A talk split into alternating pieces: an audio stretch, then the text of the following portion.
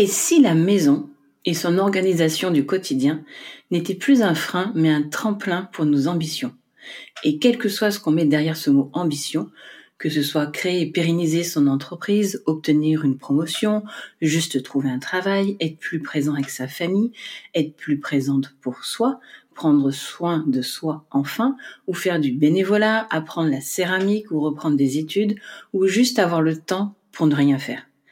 Car on entend souvent des phrases du style euh, The sky is the limit, sous-entendu qu'il n'y en a pas.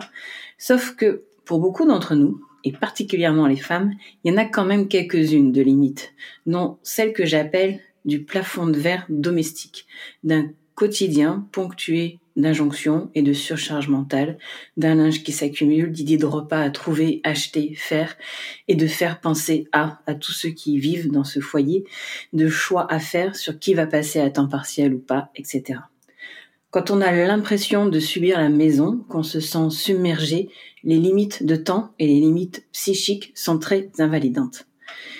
Et plus on veut s'en sortir, s'améliorer, on lit des tonnes de bouquins, des méthodes toutes prêtes, et au plus on s'épuise, on culpabilise de ne pas y arriver, ou du moins pas autant que les autres, ces fameuses autres toujours plus parfaites. Et si on changeait la donne, si on brisait ce cercle, si on redéfinissait nos limites, et si notre maison devenait ou redevenait ce refuge pour se ressourcer vraiment, cette maison résiliente qui fait face aux imprévus sans déclencher un burn-out, une maison qui soutient nos ambitions.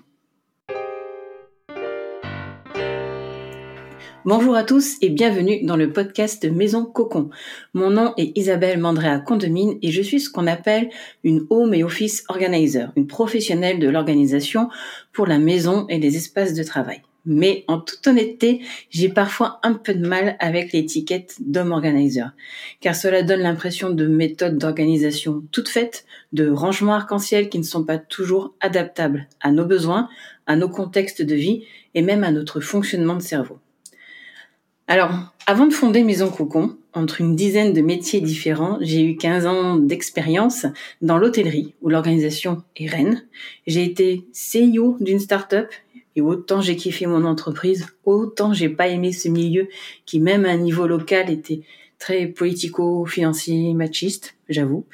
J'ai aussi accompagné des femmes entrepreneurs pour les aider à concilier leur vie professionnelle et personnelle. Et enfin, j'ai créé Maison Cocon, qui est la quintessence de toutes ces expériences professionnelles, personnelles et émotionnelles aussi. Car oui, que l'on soit homme ou femme, les émotions marquent notre vie, nos comportements et ont un impact fort dans nos décisions. On y reviendra, je vais pas digresser dès l'épisode de, présentation. Et dans mes expériences, il y a aussi le fait que je suis mère de deux enfants, ados, de 10 et 17 ans. J'ai 45 ans.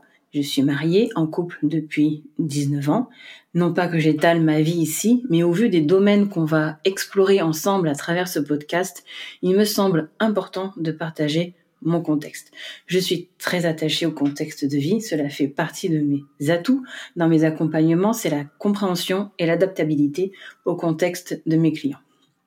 Et si j'ai fondé Maison Cocon, c'est au départ par amour des lieux d'habitation. C'est vraiment une passion. Et je pense que c'est pas pour rien que j'ai travaillé dans les hôtels, hein, qui sont un peu des, mini lieux d'habitation euh, dans chaque chambre, plus le lieu en lui-même. Je suis fascinée par l'habitat et son évolution et son adaptabilité aux différents défis actuels et à venir. J'ai le souvenir du magazine, je crois que c'est Ça m'intéresse, pour ceux qui il existe encore, je crois, et aussi de certaines encyclopédies. Hein, il n'y avait pas Internet, et euh, il y avait comme un poster de maisons découpées en deux. Et donc on voit les différents étages des pièces avec la déco, les habitants, les fonctions de chaque pièce par exemple. Euh, il y en avait un qui m'avait marqué, c'était sur les maisons haussmanniennes euh, à Paris. Là où il y avait les domestiques, le salon, euh, là la cuisine au fond du couloir, etc. Et j'étais fascinée par ça. À la fois, ça ouvrait mon imagination sur les histoires possibles dans cette maison, mais c'était aussi un miroir sociologique historique de telle ou telle époque, de le comparer avec maintenant, de voir l'impact de telle ou telle invention, de règles sociales qui se traduisaient du foyer à la société et inversement. J'avais 12 ans et cette fascination et cette exploration du lien habitat, société et quotidien d'un lieu de vie m'a toujours suivi. Et me voilà donc aujourd'hui dans vos oreilles, dans ce podcast que j'ai créé pour explorer avec vous cette maison qui est au cœur de nos vies et de nos sociétés. Et pour tout vous dire, ce podcast, j'en parle depuis deux ans. Le micro aussi est acheté depuis deux ans. Et là, je le lance là en six jours à peine. Suite à un défi dont je vous parlerai plus tard. Sans plus de connaissances euh, techniques euh, et autres. Donc, il est lancé avec ses imperfections, mais surtout avec toute sa pertinence. Le cœur de Maison Cocon, c'est comment avoir une organisation adaptée à son style de vie, qui permet d'être vraiment soi, loin des injonctions sociétales et éducationnelles.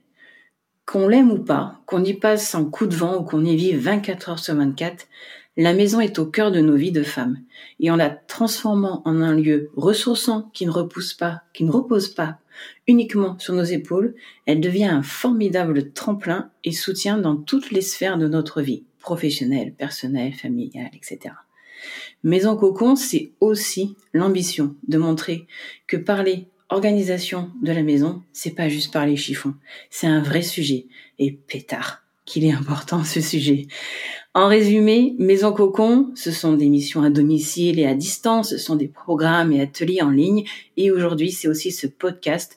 C'est un lieu, un moment créé dans mon cocon à moi pour vous partager mes réflexions, vous donner des outils, échanger des points de vue et des expériences différentes avec des invités et ouvrir des pistes de réflexion pour mettre en place cette transformation de logement en cocon organisé, ressourçant, résilient, pour tout simplement créer son art de vivre à soi, plus libérateur, plus féministe, oui, et terriblement plus enthousiasmant.